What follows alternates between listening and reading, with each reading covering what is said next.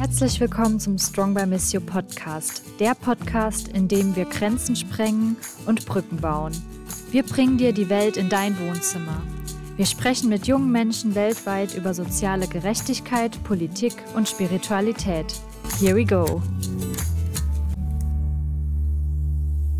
Herzlich willkommen zurück. Äh, wir sind hier im Strong by Miss You Podcast, der Podcast, der Grenzen sprengt und Brücken baut. Und wir sind hier mit Laura Harter heute. Möchtest du dich vielleicht direkt einmal vorstellen? Wer bist du und was machst du so? Ja, hallo zusammen. Erstmal vielen Dank, dass ich heute hier sein darf. Ich bin ganz erfreut und genau, mein Name ist Laura Harter. Ich bin wissenschaftliche Mitarbeiterin an der Kato. Ähm, das ist die Katholische Hochschule Nordrhein-Westfalen und bin da in der sozialen Arbeit tätig, in einem Forschungsprojekt und ähm, beschäftige mich ganz viel mit dem Thema Umweltgerechtigkeit an der sozialen Arbeit. Mhm. Und deswegen bist du ja im Grunde auch hier, um über das Projekt einmal zu sprechen und natürlich über dich selber und deine Forschung. Magst du einmal direkt erzählen, worum es in dem Projekt geht und was ihr macht? Mhm, gerne. Das Forschungsprojekt nennt sich Nabico oder Mach's möglich. Wir haben so zwei Titel dafür, das, ähm, damit es ein bisschen griffiger ist. Und zwar ähm, geht es in dem Forschungsprojekt jetzt darum, dass wir SozialarbeiterInnen, die schon in der Praxis tätig sind, ausbilden, dafür umweltpädagogisch zu handeln und Nachhaltigkeit in ihre Einrichtungen zu bringen. Mhm. Und ähm, das Ganze beforschen wir und das ist so mein täglich Brot, mein Job. Ja. Wie ist es dazu gekommen oder was haben diese Themen miteinander zu tun? Du meinst äh, Nachhaltigkeit und soziale Arbeit? Genau, ja. Ja, ähm, ich glaube, da gibt es ganz, ganz viele Verknüpfungspunkte, die auch vielen Menschen in der sozialen Arbeit vielleicht nicht immer so ganz klar sind oder so als erstes in den Blick kommen. Ich erzähle einfach mal ein bisschen. Ja, gerne. Genau, also zum einen, wenn wir das Ganze historisch betrachten, ist zu sehen, dass ähm, eben schon die Pioniere in sozialer Arbeit sich ganz viel mit dem Thema Natur und Umwelt und der, dem Bezug zur sozialen Arbeit beschäftigt haben. Und das finde ich spannend, weil ganz häufig wird das Thema Umweltgerechtigkeit, Nachhaltigkeit in der sozialen Arbeit so als, als neues Phänomen beschrieben. Und das ist eben gar nicht so. Also ähm, wir sehen das schon eben bei ähm, Mary Richmond oder Jane Addams, also im Pionier in der sozialen Arbeit. Wir sehen das in den Jugendbewegungen, die vor dem Ersten Weltkrieg aktiv waren, die halt ganz viele Umweltbezüge einfach auch ähm, drin hatten. So, das ist der eine Punkt. Und ähm, wenn wir uns zum Beispiel so die internationale Definition der sozialen Arbeit anschauen, dann ist da auch ganz klar herauszusehen, dass schon in der Definition verankert ist, dass sich soziale Arbeit auch eben um ähm, die Umwelt des Menschen kümmern muss, damit der Mensch einfach ein gelingendes Leben überhaupt nur führen kann. Also ohne eine intakte Natur und Umwelt kann der Mensch einfach nicht menschenwürdig leben. Und ähm, ich glaube, das ist ganz, ganz wichtig für die soziale Arbeit. Und dann sehen wir halt zudem auch, das ist beispielsweise bei, den, bei der jungen Generation, also wir arbeiten ja viel mit jungen Menschen und wenn ich mit ähm, Jugendlichen oder jungen Erwachsenen in Kontakt gehe, dann höre ich ganz, ganz häufig, dass die ähm, Klimakrise ein ganz großes und wichtiges Thema für diese ja. Personengruppe ist und sehr viel ja, Sorge oder Ängste ähm, bestehen. Also wie ähm, kann unser Leben weitergehen? Wie ist es für kommende Generationen? Ja, auf jeden Fall. Ich meine, es ist natürlich auch für junge Menschen ein großes Thema, ne? wenn man daran denkt, okay, unsere Lebensgrundlage in der Zukunft ist vielleicht nicht mehr gesichert. Auf jeden Fall. Ich hätte eine Rückfrage direkt. Mhm. Und zwar hast du darüber gesprochen, dass eigentlich in der sozialen Arbeit oder von Anfang an Umwelt mitgedacht wurde, wenn ich es richtig verstanden habe. Aber warum macht ihr jetzt dann dazu ein Forschungsprojekt? Also. Mhm. Ich glaube, die soziale Arbeit hat das ein bisschen aus dem Blick verloren. Mhm. Ähm, zumindest die soziale Arbeit im deutschsprachigen Raum. Also wenn wir uns das beispielsweise in den USA anschauen, ähm, da gibt es einen ganz anderen Diskurs ähm, zu der Verknüpfung von sozialer Arbeit und Nachhaltigkeit. Äh, Im deutschsprachigen Raum merken wir, dass es jetzt gerade erst wieder kommt. Ähm, also wir haben es wirklich aus dem Blick verloren und ähm, müssen jetzt zumindest im deutschsprachigen Raum ein bisschen aufholen. Und es gibt gerade ganz große Diskurse, es gründen sich Fachgruppen innerhalb der sozialen Arbeit, die sich mit diesen Themen beschäftigen und ähm, das Ganze beforschen. Und ja, es gibt, wir müssen einfach am Zahn der Zeit bleiben. Ja. Und das ist einfach ein super wichtiges Thema, gerade für alle Bevölkerungsgruppen. Und ähm, da muss die soziale Arbeit in Deutschland einfach ein bisschen hinterherkommen, mhm. noch dran arbeiten und sich weiterentwickeln. Ja. Genau, und so ist dieses Forschungsprojekt entstanden. Aber ihr arbeitet ja nicht nur, wenn ich es richtig verstanden habe, allgemein zu Umwelt- und sozialer Arbeit, sondern insbesondere zur Umweltbildung und Naturbildung in einkommensschwachen Milieus.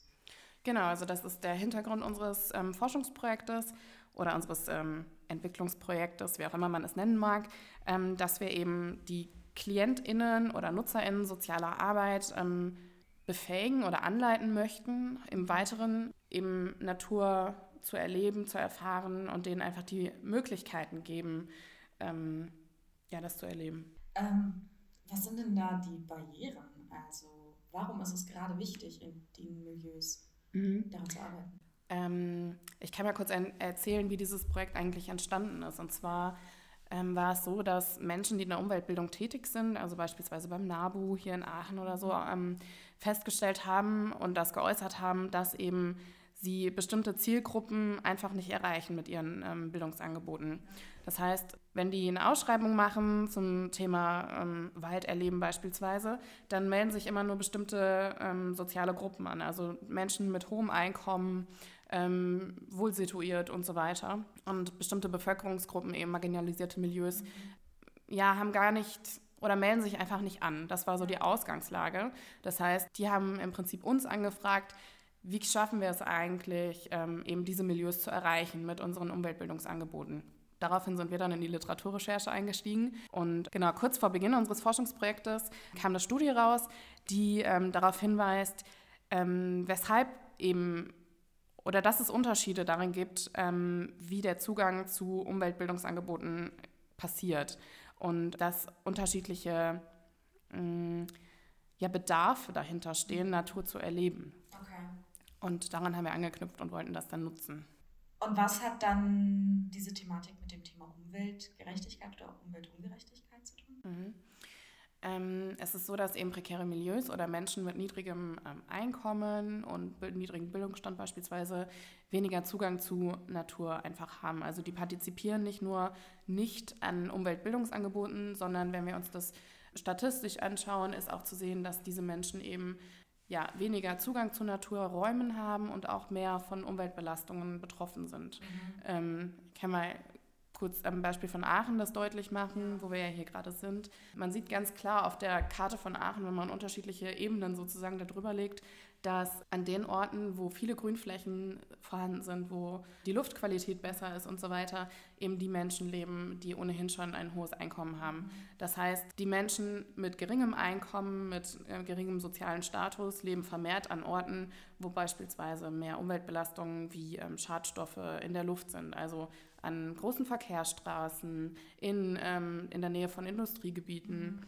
und ähm, eben wenig Zugang zu Naturräumen wie Parks oder am Wald. Genau, das ist eben ein, ein Aspekt dieser Umweltungerechtigkeit, dass einkommensschwache Milieus eben weniger Zugang zu Natur haben und auch ähm, mehr Umweltbelastungen ausgesetzt sind. Das hat ja dann auch reale Konsequenzen, oder nicht, auf die Gesundheit, auf Krankheitsfälle.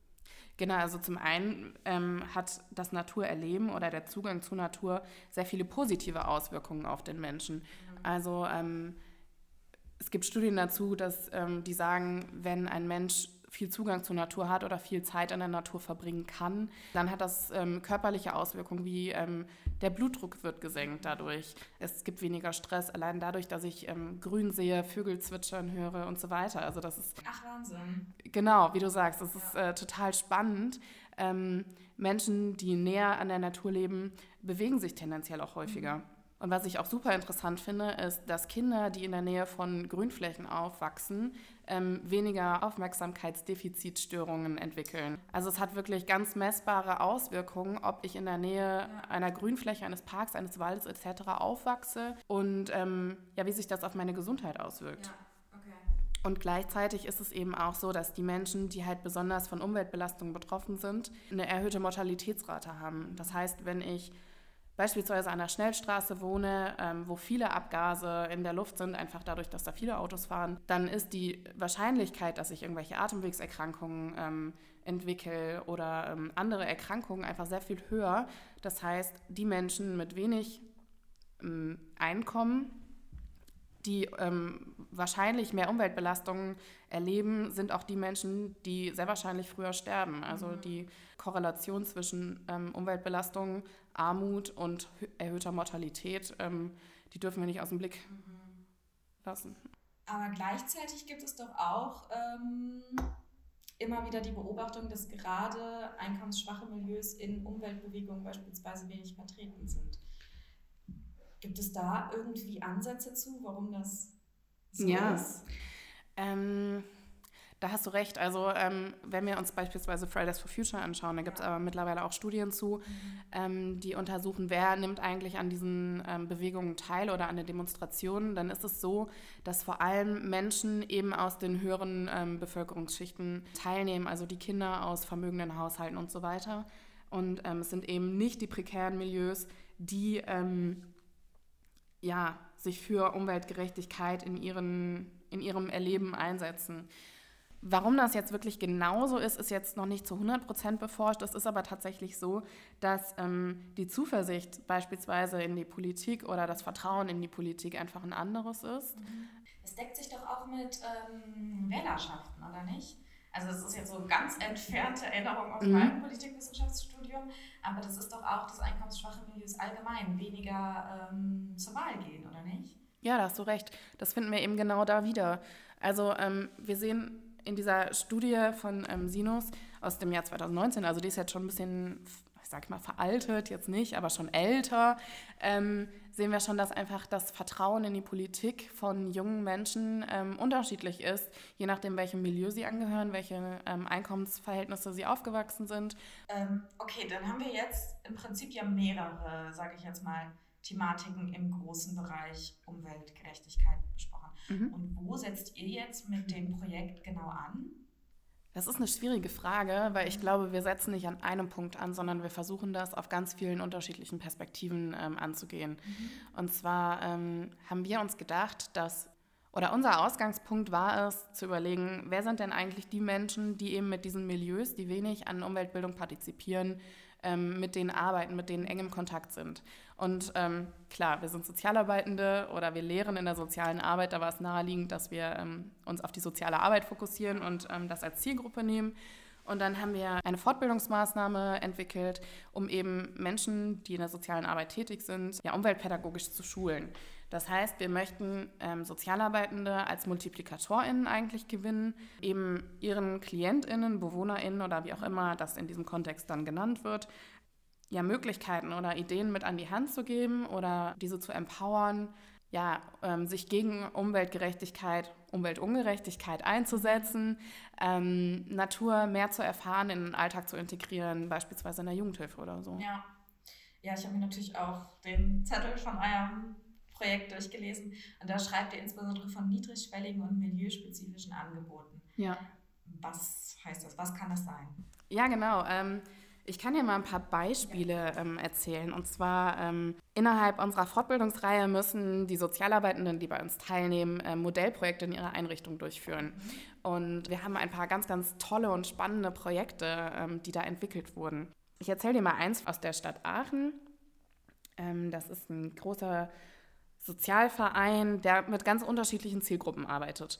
Und die haben ein, äh, eine Grünfläche, die total zugewuchert war, eigentlich ähm, von der Stadt zur Verfügung gestellt bekommen und haben da angefangen, einen Acker anzulegen im Prinzip. Also es ist ein, es ist verrückt, wenn man die Vorher-Nachher-Bilder sieht, was die da geschaffen haben.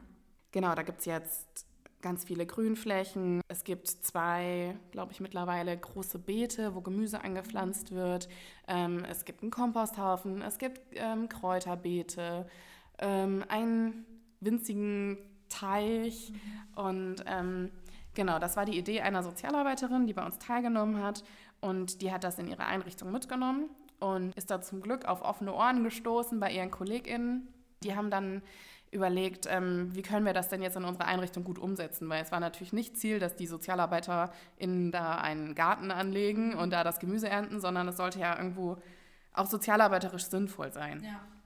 Die arbeiten ohnehin schon in der Grünflächenpflege am Lusberg. Also deren Zielgruppe sind unter anderem eben langzeitarbeitslose Menschen, also Menschen mit Fluchtbiografie und so weiter. Und ähm, die haben eben mit diesen verschiedenen Zielgruppen, die eigentlich in unterschiedlichen Projekten ähm, angedockt sind, sage ich mal, gemeinsam diesen Garten gestaltet. Das heißt, die Leute, die in der Grünflächenpflege aktiv sind, das sind vor allem die Menschen, die eben ähm, schon längere Zeit ohne festen Job sind. Die haben dann die körperliche Arbeit, sage ich mal, gemacht und ähm, diese Beete angelegt, den ganz alles umgegraben. Die Personen mit Migrationshintergrund, das sind vor allem ähm, in diesem Projekt jetzt ähm, Frauen, die ja nach Deutschland gekommen sind und ein bisschen Anschluss suchen. Die haben sich darum gekümmert, ähm, die Gewürzgärten anzulegen. Und es ist wirklich ein, ein, großes Projekt, wo ganz viele Personen integriert sind, die eigentlich normalerweise nicht miteinander viel in Kontakt kommen würden, weil es sehr unterschiedliche Zielgruppen sind. Und die arbeiten ja zusammen da in dem Garten. Und man sieht einfach, oder am Anfang gab es da viele Vorbehalte, glaube ich. Ähm, so neben dem, neben unserer eigentlichen Arbeit in der Grünflächenbewirtschaftung müssen wir jetzt auch noch einen Garten anlegen. Das ist ja noch zusätzliche Arbeit. Aber ähm, zumindest die Menschen, mit denen ich sprechen konnte, das ist total schön zu sehen. Also wie viel Wissen die einfach generiert haben, wie man Pflanzen kultiviert beispielsweise, ähm, wie freudig die sind, immer in den Garten gehen zu dürfen, ich habe eine Teilnehmerin getroffen, die ähm, fragte eine andere Teilnehmerin an dem Tag so, hey, ich war schon seit zwei Tagen nicht mehr im Garten, geht es denn dem Salat gut, den ich eigentlich gepflanzt habe? Also wirklich, ähm, mhm. die kümmern sich ganz liebevoll um, um die Pflanzen, die sie da angelegt haben. Und alleine diese Möglichkeit zu haben, sich, ich sag mal, auszutoben in der Natur und ähm, ihre, ihr Naturerleben oder die Bedürfnisse nach Natur umsetzen zu können, mhm. ähm, gibt ja schon einen Zugang was ich da jetzt auch raushöre, ist einfach ein Zuwachs an Lebensqualität. Ja, auf jeden Fall. Ja. Also ähm, beispielsweise die ähm, Personen mit Migrationshintergrund, die vielleicht sich nicht ähm, auf einer Sprache alle ähm, unterhalten können, weil sie einfach unterschiedliche ähm, ja, Muttersprachen haben. Das ist total spannend zu sehen, wie die einfach dadurch, dass sie gemeinsam an einem Projekt arbeiten, sich auch ohne Worte verständigen können. Und eine Person erzählte mir auch, ähm, ja, ich habe immer in meinem Herkunftsland einen Garten gehabt. Das war für mich so meine Oase. Und dann sind wir geflüchtet und ich konnte das nicht mehr hier haben, weil wir waren in einer Flüchtlingsunterkunft. Da war kein Platz für Grün und für Gärten und so weiter. Es ist total schön zu sehen, wie die Menschen da aufblühen und ja, wie auch voneinander und miteinander gelernt wird. Das heißt, die Sozialarbeitenden, die ähm, teilweise sogar Zusatzqualifikationen im Gartenbau, Gartenlandschaftsbau haben, die lernen aber auch ganz viel von den Teilnehmenden. Also es ist ein zirkuläres Lernen. Mhm. Und ähm, wie viel Wissen da einfach generiert wird aus verschiedenen Kulturen und verschiedenen ähm, Herangehensweisen, das ist super spannend zu betrachten. Kann ich mir vorstellen. Ähm, ich möchte überhaupt nicht von der Thematik irgendwie abkommen, aber was mich ein bisschen interessiert ist, auch wie du dazu gekommen bist, so ein bisschen. Also, was hat dich an der Thematik vielleicht auch gecatcht oder wie kam es dazu? Ähm, ja, das ist lustig, weil ich habe mich in meinem Studium, glaube ich, noch nicht ganz so viel mit dem Thema ähm, Nachhaltigkeit und soziale Arbeit beschäftigt. Ich glaube, weil das auch einfach zu dem Zeitpunkt noch nicht so en vogue war. Also es gab niemanden, würde ich sagen, der so mit Feuer dabei war in der Hochschule, ein Hochschullehrender, ähm, der uns das nahegebracht hat. Und eben ich bin sehr naturnah aufgewachsen und dementsprechend hatte ich da selber immer einen Zugang zu, ähm, habe aber, ich glaube, in meinem Studium selber den Zusammenhang nicht gesehen. Und dann hat sich einfach die Möglichkeit ergeben, dass ich ähm, in diesem Projekt arbeiten kann. Und dann habe ich mal für mich selber überlegt, ist das eigentlich so meins? Ich habe mich im Studium anderweitig irgendwie vertieft und habe festgestellt, ähm, dass das genau mein Ansatzpunkt eigentlich ist, dass wir dazu nicht viel gelernt haben oder das nicht thematisiert wurde und ich ähm, aber selber sehr davon profitiert habe in meiner Kindheit und Jugend. Und ähm, in dieser Auseinandersetzung mit dieser Stellenbeschreibung eigentlich habe ich so ein bisschen reflektiert, ob das denn für die soziale Arbeit wichtig ist. Und da ist mir aufgefallen, wow, das ist so wichtig. Wir müssen da ansetzen, wir müssen das in die Hochschule tragen. Ja. Und ich habe das Gefühl, ähm, je länger ich jetzt in diesem Projekt arbeite, je mehr ich mich damit auseinandersetze, desto wichtiger wird mir das, desto mehr geht das in meinen Alltag über. Mhm. Ja, das entwickelt sich einfach immer weiter. Ja. Ich finde das so faszinierend, weil das ist jetzt so aus meinem persönlichen Empfinden, aber ich denke oft, dass insbesondere so die Konversation um Naturschutz, um Umweltschutz sehr von so Verzicht geprägt sind. Also dass man immer darüber spricht, auf was muss man jetzt alles verzichten, um die Umwelt zu schützen, aber nie darüber spricht, was man denn eigentlich zurückkriegt. Mhm. So, und das fand ich auch das Spannende an dem Projekt. Ja, da hast du recht. Ähm, also ich habe für meine Promotion, die halt auch sehr in, dieses, in die ähm, Richtung geht, habe ich unterschiedliche Personengruppen in der sozialen Arbeit auch befragt. Mhm. Und ähm, bei den Sozialarbeitenden und auch den Studierenden, die ich befragt habe, da geht es ganz häufig darum, ja, ich muss auf mein Auto verzichten, wenn ich nachhaltig leben möchte. Ich darf keine Bananen essen, sagte eine Studierende zu mir, weil die Ökobilanz einfach zu schlecht ist. Okay, Avocados. Oh ja, Avocados. ähm, ganz viele weibliche Studierende haben mir gesagt, sie haben einen großen Kinderwunsch, mhm. ähm, aber eigentlich ist das das Schlimmste, was wir unserem Klima antun können und dass sie wirklich damit strugglen, ob sie eigentlich ja ihrem eigenen Wunsch, Kinder zu bekommen, nachgehen möchten oder ob sie eben klimaneutral in Anführungszeichen ähm, leben und eben keine Kinder bekommen werden. Und ähm, bei den ähm, Klientinnen sozialer Arbeit, die ich auch befragt habe, war das aber eine andere Perspektive. Also die haben mir viel mehr erzählt, ähm, dass sie Natur als Ort erleben, wo sie beispielsweise eben nicht diese soziale Ausgrenzung erleben, die sie beispielsweise in der Stadt erleben, im alltäglichen Leben, sondern wenn sie im Wald sind oder im Park, dass sie einfach ja, so sein können, wie sie sind. Beispielsweise auch, dass sie so eine Selbstwirksamkeit ähm, erleben, darin, wenn sie beispielsweise ihr eigenes Gemüse ziehen oder ja. so, dass da aus einer kleinen Pflanze was Großes nachher wächst, was man essen kann, was man wieder nutzen kann. Ich glaube, da sind einfach verschiedene Perspektiven auf mhm. nachhaltiges Leben vorhanden. Ja, auf jeden Fall. Ähm, ich würde ganz gerne noch fragen, du schreibst in der Einleitung zu deinem Exposé für deine Promotion, soziale Arbeit kann nicht länger nur sozial gedacht werden, sondern muss auch ökologische Dimensionen für eine nachhaltige Etablierung berücksichtigen. Ich finde, das fasst eigentlich, was wir jetzt gerade besprochen mhm. haben, schon so super zusammen. Aber insbesondere für die nachhaltige Etablierung fand ich es so spannend. Also das im Prinzip, ich weiß nicht, ob du da noch mal was zu sagen willst, aber das um soziale Arbeit nachhaltig etablieren zu können, wir die ökologische Dimension von Anfang an mitdenken müssen. Ja, ich glaube, das ist so ein bisschen das Ziel dieser ganzen Idee, dieser neuen Perspektive auf soziale Arbeit. Mhm. Ähm, also im Diskurs, oder wir haben ja eben schon darüber gesprochen, dass eigentlich ähm, dieser Umweltaspekt schon immer in der sozialen Arbeit vorhanden war. Und ähm, wir sehen das auch, also soziale Arbeit kann nicht weiter soziale Arbeit sein, wenn wir nicht ähm, Umweltperspektiven mit berücksichtigen, weil die werden immer mehr in den Vordergrund treten. Also die ähm, Klimakrise ist schon jetzt bei uns angekommen, das wird sich aber noch sehr viel mehr verstärken. Wir werden mit neuen Herausforderungen konfrontiert werden.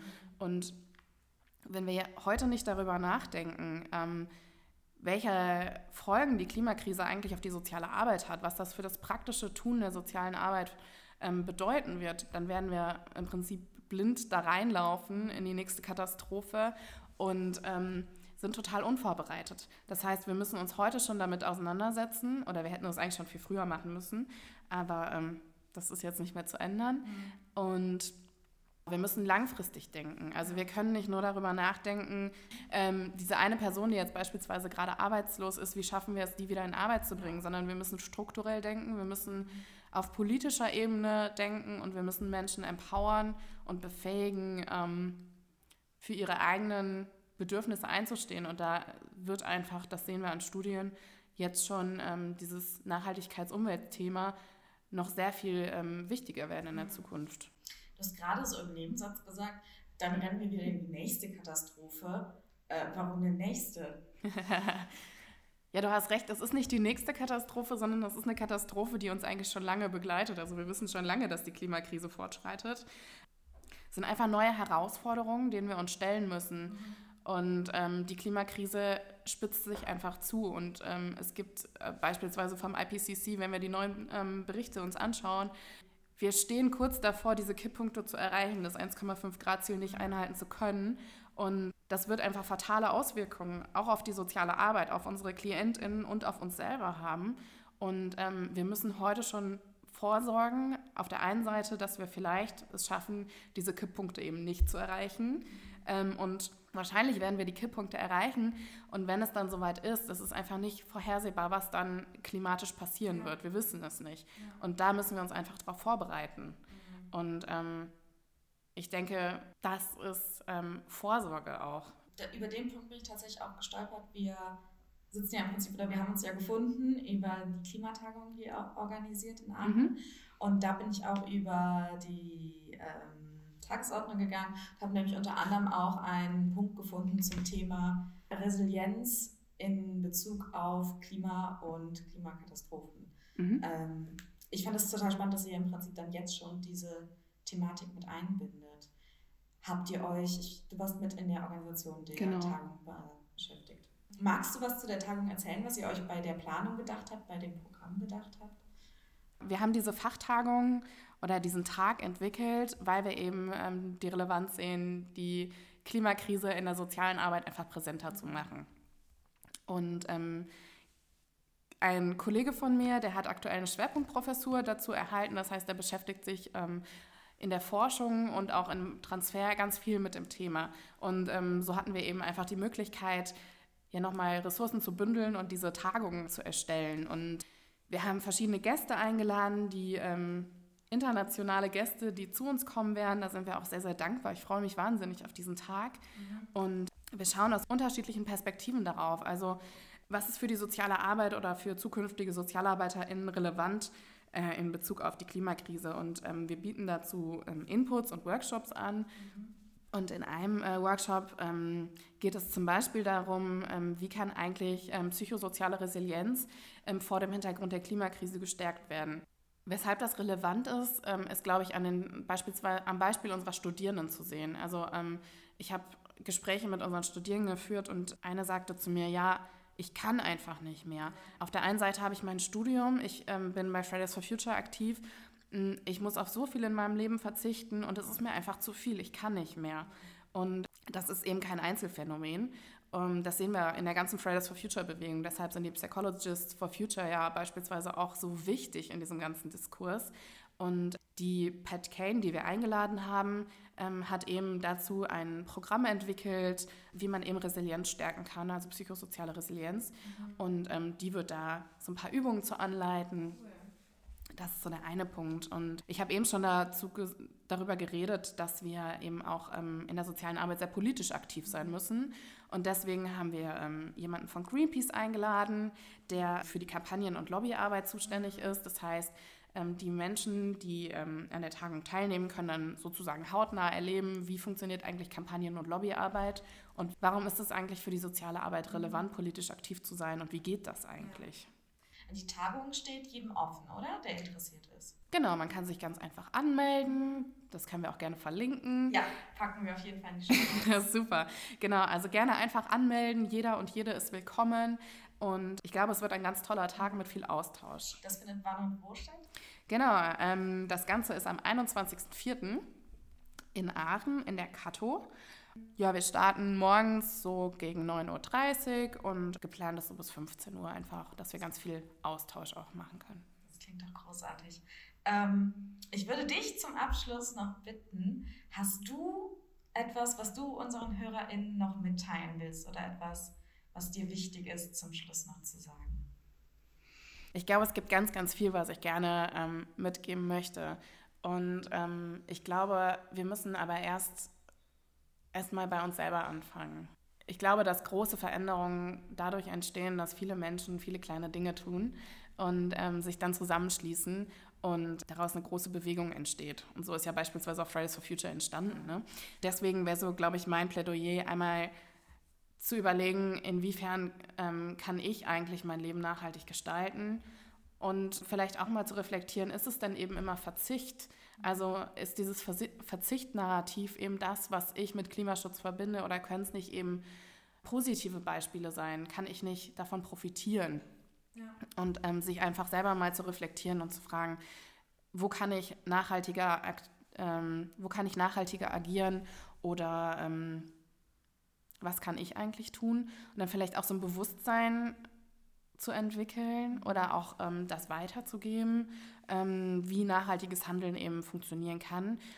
Was mir noch zusätzlich sehr wichtig ist, ist eben einen diskriminierungsfreien Raum zu schaffen, den Diskurs um die Klimakrise und nachhaltiges Handeln eben diskriminierungsfrei oder so, so frei wie möglich eben zu gestalten. Also ähm, zu überlegen, was sind klassistische Narrative, die bedient werden und darauf zu verzichten, was sind rassistische Narrative ähm, und so weiter. Also da einfach offen zu bleiben und im Austausch zu bleiben und reflexiv zu bleiben. Ja. Super, vielen Dank. Das finde ich auch ein großartiges Schlusswort. Genau, jeder, der sich für die Thematik interessiert, kann gerne zu der Tagung kommen. Meldet euch an, du wirst auch da sein. Mhm. Genau, und dann können wir noch sehr viel mehr über die Thematik sprechen. Vielen, vielen Dank, dass du dir die Zeit genommen hast und dabei warst. Ja, danke dir. Ja, freut mich sehr und dann sehen wir uns bei der Tagung, würde ich sagen. Sehr gerne, unbedingt. Strong by Missio ist ein internationales Community-Projekt von jungen Menschen beim katholischen Hilfswerk Missio in Aachen. Wenn auch ihr Teil unserer Community werden wollt, dann folgt uns auf Instagram und Facebook und schreibt uns dort eine Nachricht. Oder ihr schickt eine Mail an hashtag strongbymissio at missio-hilf.de. Wir hören und sehen uns.